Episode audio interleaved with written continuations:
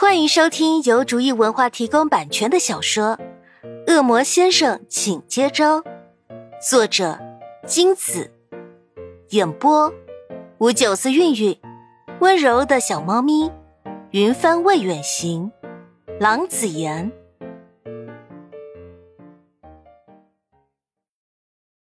第四十章，在一旁看好戏的秦宇航终于看够了。上前搭救这位苦命的少爷，大小姐，人家好像不大喜欢吃你的糕点耶，你就别强人所难了。秦宇航再次插进他们中间，阻止司徒青青。司徒青青使劲把秦宇航推到一边，你走开啦！你推我？秦宇航踉跄了一下，顿时觉得有点失颜面。推你又怎么样？难不成你打女生吗？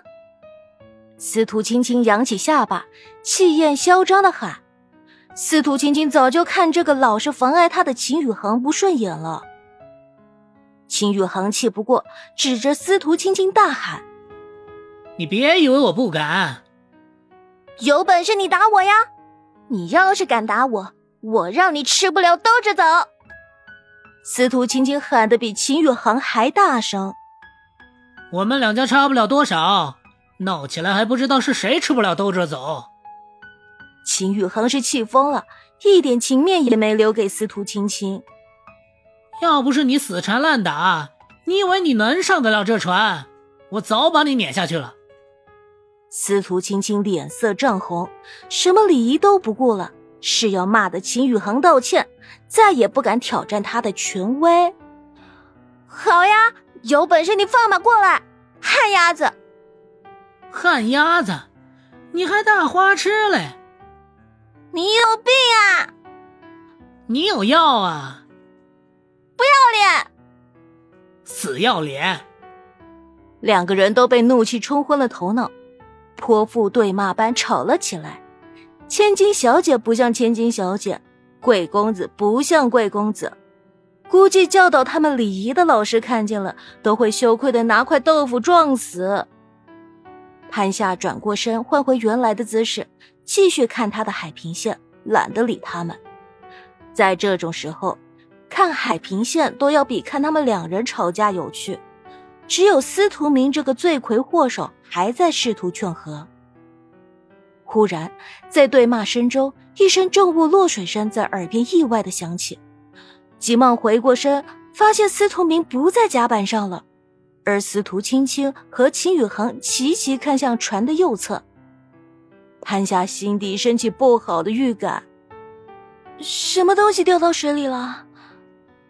他的声音有些发抖。是明。司徒青青一脸快哭的表情。你们怎么回事？你们把他推下去了？潘夏惊慌的说，同时快速跑到栏杆上往下看。后面，司徒青青和秦宇航反应过来，也跑过来探看。我也不知道怎么回事，我正在气头上，跟秦宇航吵着呢，看见有只手挡住我，我就就脑袋一把推开啊！我以为是秦宇航呢。我不知道他是明儿，不然我绝不会动手的。啊，现在怎么办呢？司徒青青六神无主的抓住潘夏的衣袖，急声说：“你快想办法呀！快把救生圈扔下去，快！”秦宇航指挥着服务生，急得跳脚。尽管船开的并不快。但船身卷起的巨大浪花，还是把司徒明冲到了船的后方，足有十几米远。若不及时救援，他肯定会被翻腾的海水淹没。这时，船停下来了。秦宇航，你快跳啊！秦宇航一动不动，着急，但更多的是尴尬。我也想，可我不会。你还真是旱鸭子。潘霞快被气死了，现在怎么办？明会游泳的吧？司徒青青茫然的看向司徒明的方向。小主人，救我！突然，从司徒明的方向传来一道模糊不清的呼声。潘夏愣住了，不敢相信的看向司徒明的方向，是幻觉吗？哎，您在喊什么？什么主人？司徒青青不解的问。他真没听错，真的是明。大喜过望，不顾十月份已经开始变得寒冷的气温，潘霞利索的脱下外套。喂，你干什么？天气很冷，你会生病的。秦宇恒惊讶的阻止他，这么冷的海水泡下去，以潘夏现在的身体状况，怎么受得了？我要去救他。潘夏异常平静的说，没有要妥协的意思。秦宇航和司徒青青瞪大眼睛看着潘夏，秦宇航大吼：“你疯了！你身体都那么差，海水那么冷，你怎么受得了的？而且，明应该会游泳的。”他不会游泳。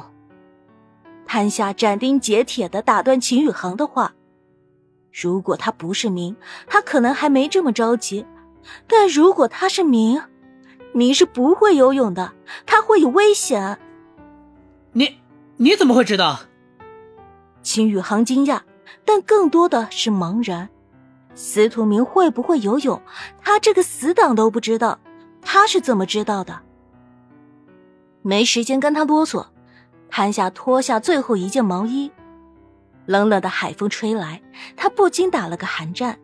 随便热身一下，潘夏就跳下水，甚至等不及救生员的到达。一进到海里。冰冷的海水立刻包围住他，他瞬间就被冻得四肢僵硬。潘夏深吸一口气，在海里张望了下，大致找到司徒明所在的方向，便划着已经没有什么知觉的四肢，迅速向司徒明游过去。本集播讲完毕，感谢您的收听。